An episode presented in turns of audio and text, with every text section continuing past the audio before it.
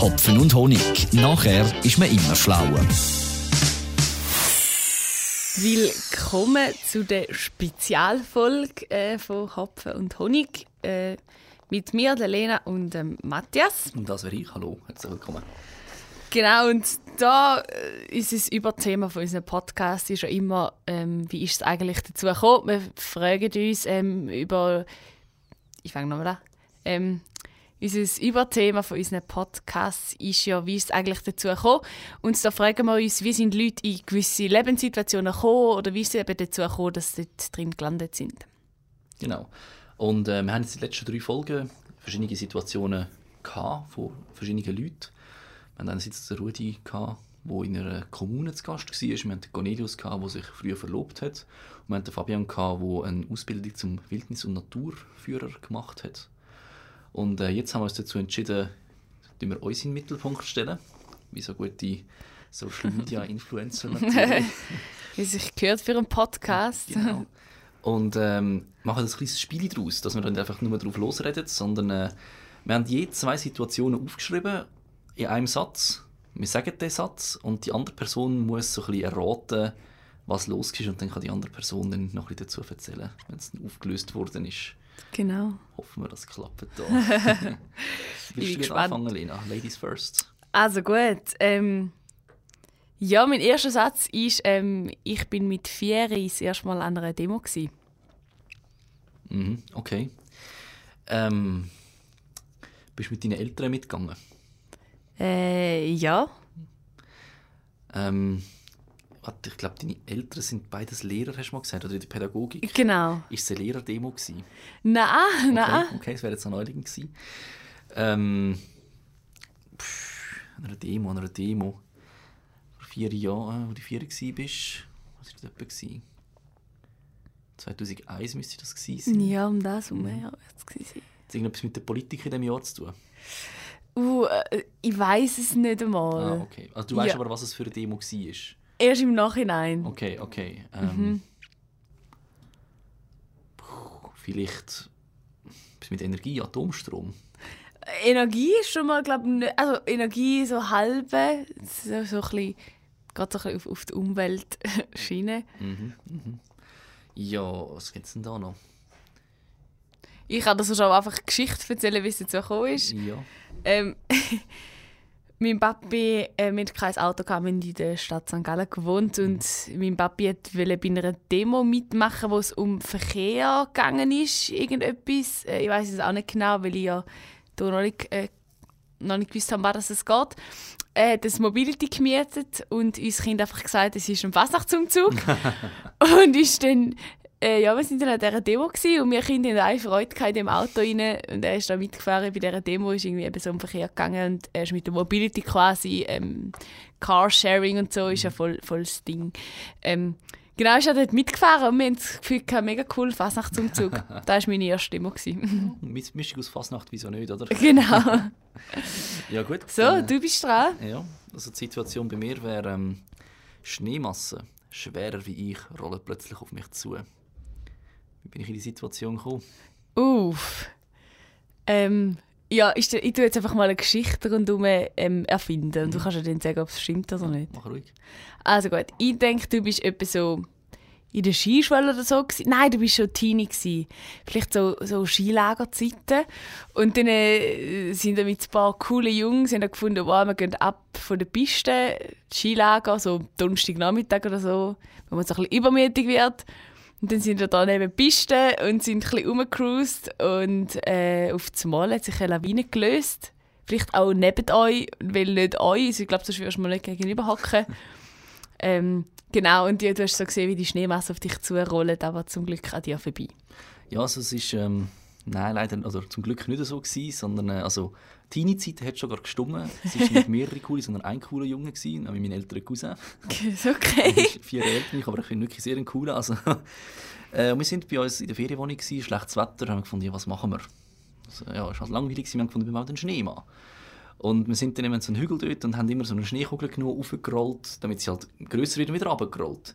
Und irgendwann war die Kugel so groß, gewesen, ich sie nicht mehr schieben. Und mein Cousin mit Mühe und Not haben sie den zweiten den Hang aufgekieft und gefunden, ja gut, wenn wir die jetzt aber runterrollen lassen, knallt die voll gegen das Haus. Und dann hat er gefunden, ja weißt du was, er hebt sie und ich gehe unter die Kugel heben. und ich stehe also im Hang unten, so mit, was bin ich, gewesen, 11, 12, gell? Winzig klein. Dann kommt so eine Schneekugel auf mich zuzufallen. Oh, und ich bin also im letzten Moment noch auf die Seite ausgewichen, weil ich glaube, die hätte mich einfach überrollt. Gott sei Dank. ja, Ja. Aber immerhin ähm, keine Lawine. Bin, Ja, bin ähm, vernünftig auf der Piste. Ich bin froh, es war ein Schneemann-Bauch, der auf dich zugerollt ist und keine Lawine. Genau. Aber wenn wir schon bei, bei runden Sachen sind und äh, bei Kugeln, ähm, ich habe ein Bowling-Trauma. Ein Bowling-Trauma. Hast du mal eine Bowlingkugel an den Kopf bekommen? Nein, Gott sei Dank nicht. Hast du einfach so oft im Bowling verloren, dass du keine Lust mehr hast zum Bowlen? Man ist sicher äh, noch ein Nebeneffekt, aber das ist nicht der Auslöser für mein Bowling-Trauma. Okay. Ist es in deiner Jugend passiert? Ich- Ja, Sportjugend. Okay, ja, dann überlegen wir jetzt auch eine Geschichte. Du bist... Deine beste Kollegin hat Geburtstag gefeiert und ihr seid go bowlen und dein Teenie-Schwarm hat dir eine Bowlingkugel auf den Fuß fallen lassen. Oder umgekehrt, du hast immer eine Bowlingkugel auf den Fuß fallen lassen. Wow, ich glaube, dann hätte ich auch ein Bowling-Trauma gehabt. Ähm, es ist lustigerweise ein bisschen anders entstanden. Ähm, ich habe bis erste Mal äh, mit der Familie von meinem Ex-Freund mitgegangen. Ich war glaube ich, etwa 16 oder so. Gewesen. Und zuerst sind wir zusammen essen und haben noch ein bisschen Wein getrunken. Und ich hatte schon ein bisschen, schon ein bisschen Alkohol-Intus. Und dann sind wir bowlen und äh, ich habe die Bowlingkugel äh, im falschen Moment losgelassen und sie ist hinter sich gefallen. Und es war auch durchaus peinlich, gewesen, weil man ist das erste Mal mit der Familie von, dabei, vom Ex-Freund. Und dann wird man einen guten Eindruck machen und ich schmeiße Bowlingkugel hinter sich. Und seitdem habe ich einfach wirklich Angst, dass ich die im falschen Moment loslasse. Hm, verständlich. ja. Aber Ja. äh, andere Ballsportarten, sage ich jetzt mal Billard oder, oder äh, Fußball spielst du gleich gerne. Ah, ich, ich bin einfach koordinativ, einfach voll nicht ähm, äh, dabei, wenn es um Ballsport geht. Also Rennen und so, da kann ich, da kann ich glaub's. Und auch so, so Velofahren und Ausdauersachen, da, da bin ich glaub gut. Aber sobald irgendein Ball im Spiel hat, dann wird niemand da mit mir im Team sein. Gut, da kenne ich beim Fußball immer der Letzte, der gewählt worden ist. Aber jeder ah, seine Gründe. gell, das ist irgendwie eine schlimme äh, Taktik von Lehrern. Mm, nein, im Gruppe Fall- wählen. Also am Anfang ja, aber so in der, in der FMS, wo, das, äh, aktiv, wo ich das auch aktiv so gesagt habe, ich bin so schlecht im Fußball, ich habe es richtig darauf angelegt, als letztes zu wählen. Also ich bin nicht absichtlich schlecht gewesen, ich bin wirklich unfassbar schlecht gewesen. Also ich habe so einem Lehrer, der im Goal gestanden ist, aus drei Meter Entfernung voll zwischen die Beine geschossen. kann ja sein, dass ich Schwelle treffen. Nein, eben nicht, ich wollte das Goal treffen, das ist das Traurige. Aber ähm, am Schluss ist es mir auch egal. gewesen. Ich habe «Schau, ich bin schlecht im Fußball, so what. Und ähm, habe es auch nicht wirklich ernst genommen, habe mit dem gut können umgehen.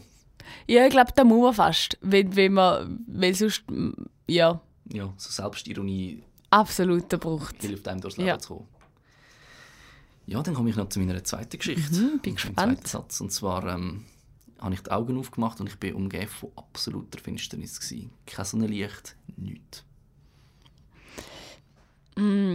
Also entweder, entweder bist du irgendwo verkratert, verwacht, irgendwo im Keller von einem Kollegen, wo einfach dunkel war und zu.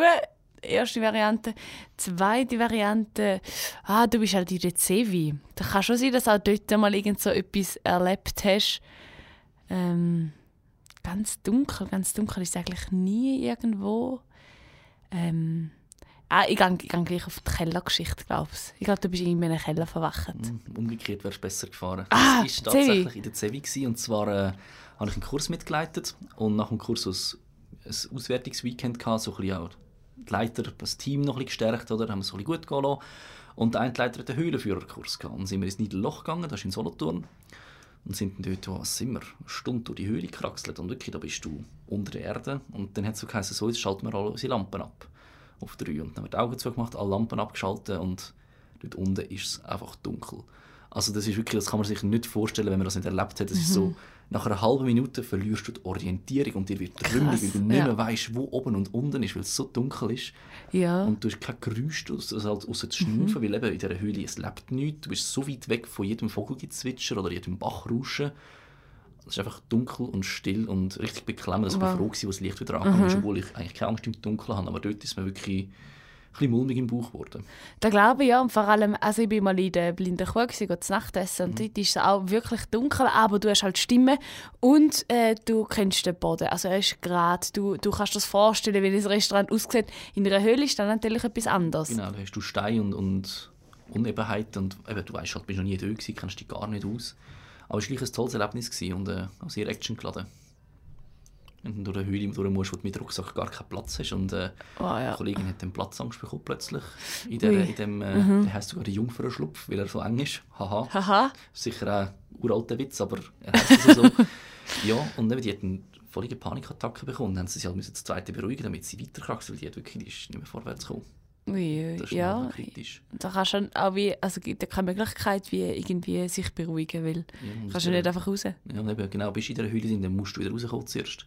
Das geht dann halt je nachdem eine halbe bis eine Mhm. Dreiviertelstunde, je nach körperlicher Fitness. Oh, ja. Ja. Spannendes Erlebnis. Völlig, du hast ja. durchaus mehr erlebt wie ich, der einfach ein Bowling-Drama hat. ja, also nur das Bowling-Drama ist auch eine gute Geschichte, gell? Man könnte ja noch so ein, zwei Geschichten erzählen. uh. Wir müssen jetzt aber einen guten Satz überlegen, für das fehlt uns ja leider Zeit. Also, Ja, wird dann niemand hören. Genau, ja. Vielleicht. so lang. ja, Ja, das war es. genau. Hoffen wir, ihr habt äh, besser gerötet als wir. Wir sind doch ein bisschen kläglich gescheitert. Genau, bis zum nächsten Semester, wenn es wieder heisst, deutsches Projekt machen. genau, Hopfen und Honig. Wieso nicht eine zweite Version davon? Danke fürs Zuhören und bis Danke. anderes Mal. Ciao. Ciao, ciao.